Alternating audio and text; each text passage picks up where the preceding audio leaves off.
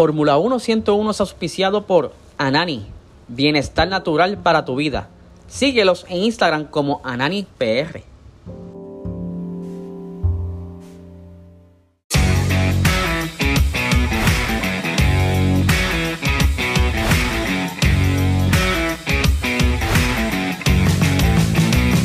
Esto es Fórmula 1 101.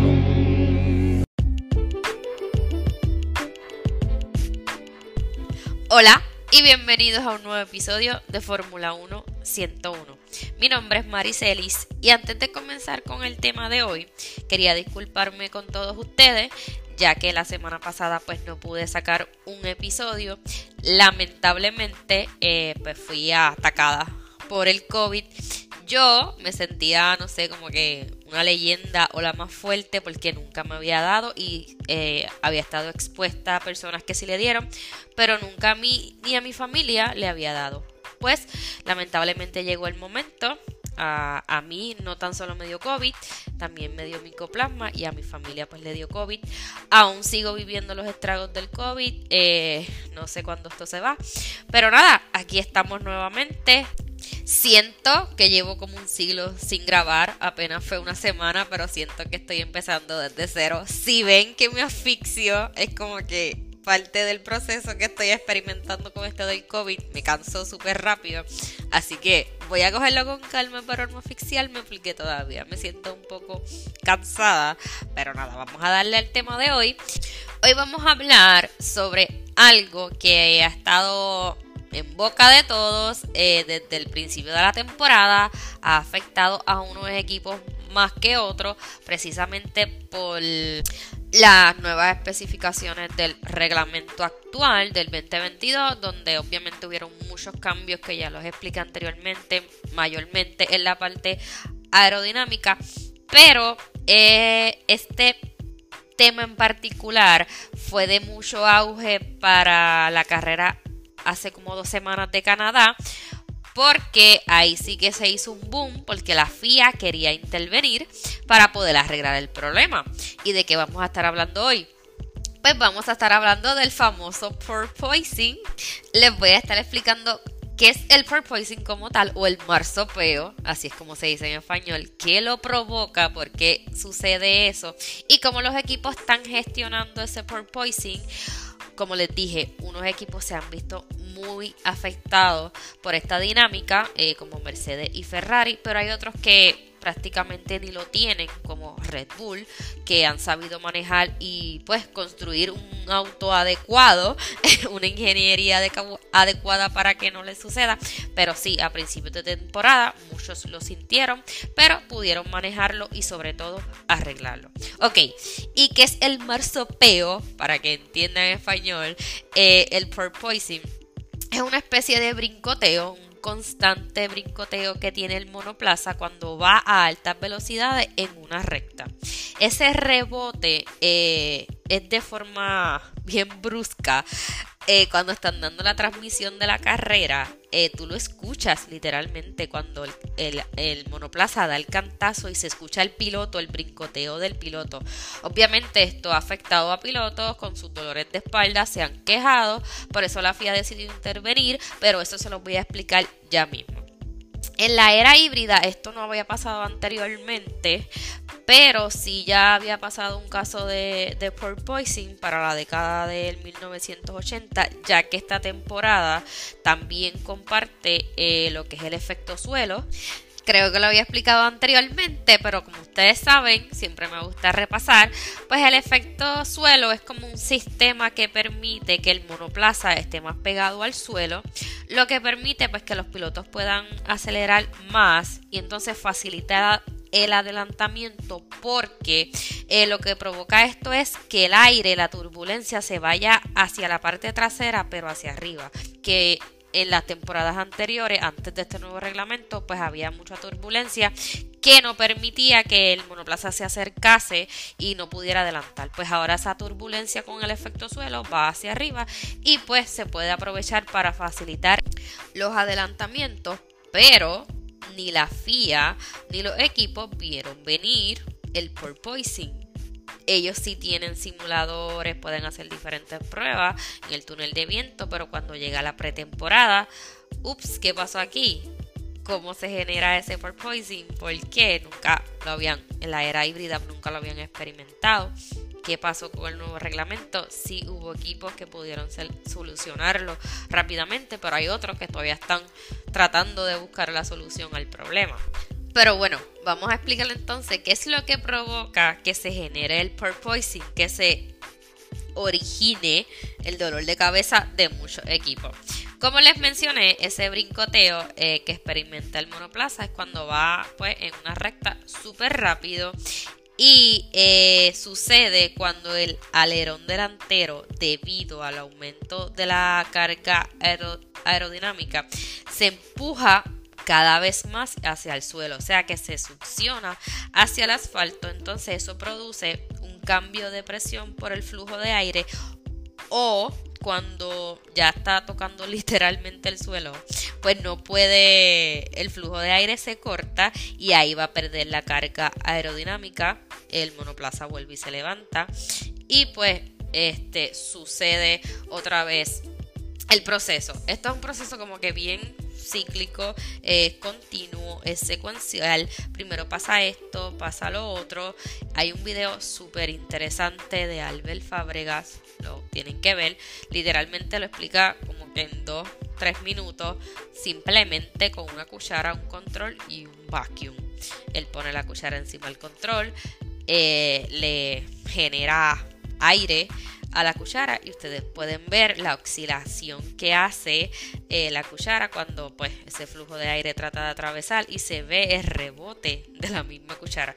Súper interesante, pero para que lo visualicen, vamos a pensar que un Mercedes está en la recta porque es el más que le pasa y el más que se puede observar junto con Ferrari, pero vamos a suponer que Mercedes está en esa super recta y vamos a ver que el monoplaza va a tratar pues de pegarse al asfalto, se va a, succionar, entonces ahí pues va a perder la carga aerodinámica que conlleva que la altura del monoplaza pues vuelva a su origen.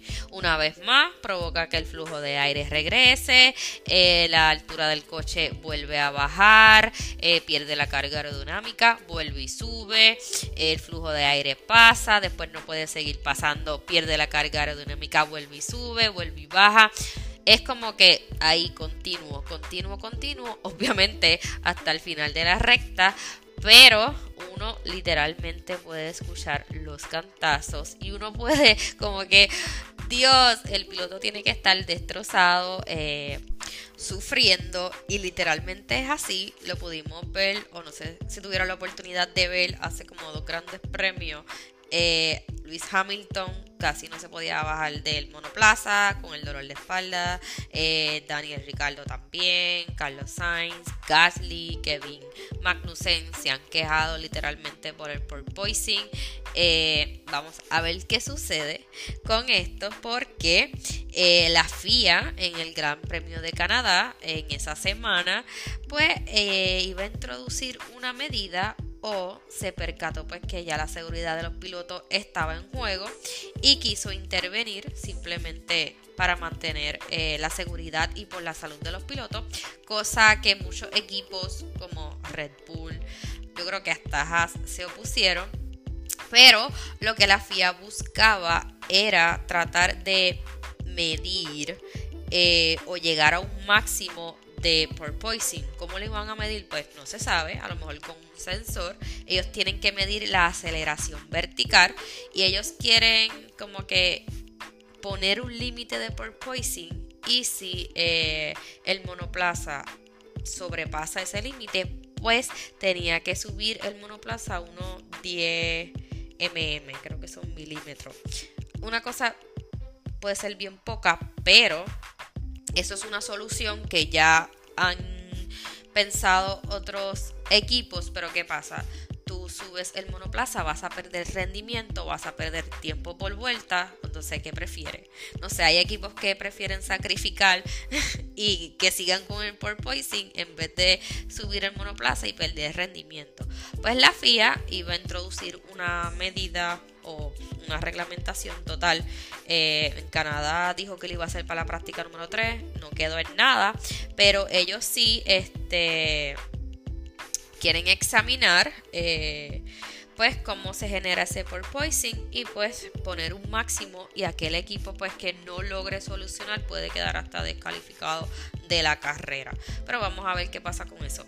Otra cosa, vamos a ver cómo los equipos han solucionado esto del porpoising porque precisamente el más afectado que era Mercedes, que por cierto le salió el tiro por la culata porque ellos fueron los primeros como que en quejarse que la FIA debía intervenir, pero lamentablemente le dijeron, si tú tienes porpoising, pues sube tu carro. Cosa que Mercedes no iba a hacer porque iba a perder rendimiento.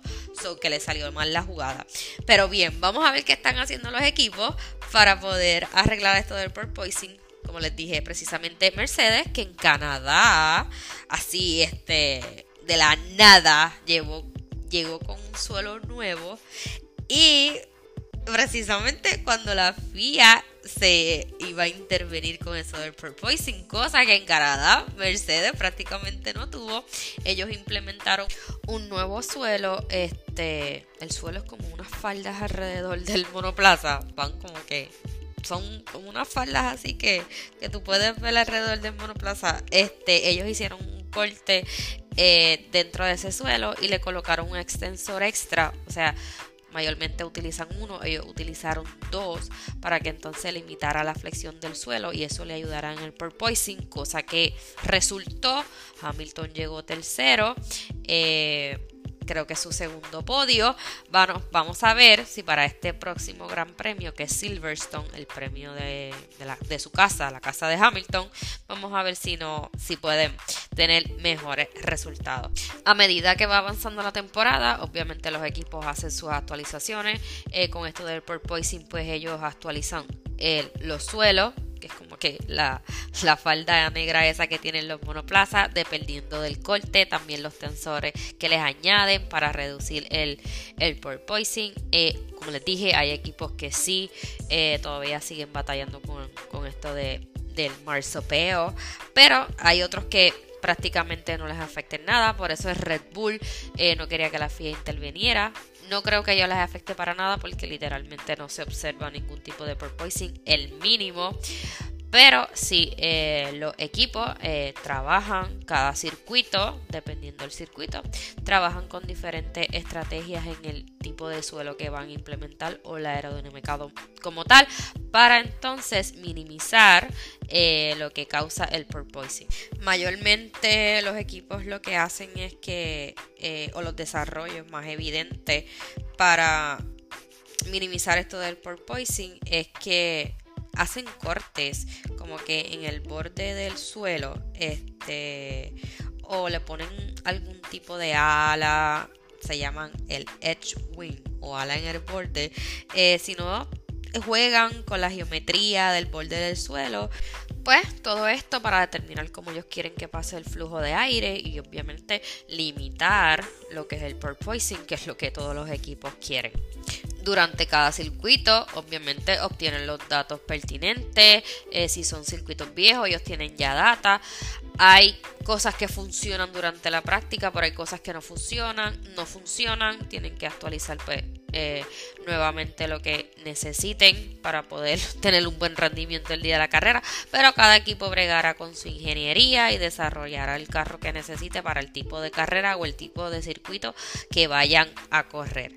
Nada, hasta aquí este episodio. Espero que hayan entendido. Nuevamente les pido disculpas por no haber estado la semana pasada con ustedes. Ya estoy mucho mejor, gracias a Dios. No me puedo ir sin antes mencionarles que este fin de semana está, uff, está buenísimo. Regresa la W Series por fin después de, uff, de varios meses largos eh, sin W Series. El último circuito que corrieron fue en España. Esta es la tercera ronda. Van a correr el, Silverstone. Van a compartir circuito con la Fórmula 1 que les voy a dar los horarios ahora. Se celebra el Gran Premio de Silverstone, eh, la casa de Hamilton. Una carrera que el año pasado fue dramáticamente controversial Así que vamos a ver qué sucede este año. Eh, la práctica libre 1 el viernes a las 8 de la mañana. La práctica libre 2 el viernes a las 11 de la mañana. La práctica libre 3 el sábado a las 7 de la mañana. La quali el sábado a las 10 de la mañana. Y la carrera el domingo a las 10 de la mañana. La W Series le debo el horario porque traté de buscarlo en la plataforma, pero no sé si está en el horario de Puerto Rico o en el, en el horario del otro lado del mundo. So que se lo voy a postear en mis redes. Este para que sepan, la W Series ya regresa nuevamente. Estaba loca de que regresara. Eh, vamos a ver qué sucede con las chicas. Pero nada, hasta aquí este episodio. Espero que les haya gustado. Así que nos escucharemos en la próxima. Hasta luego. Bye.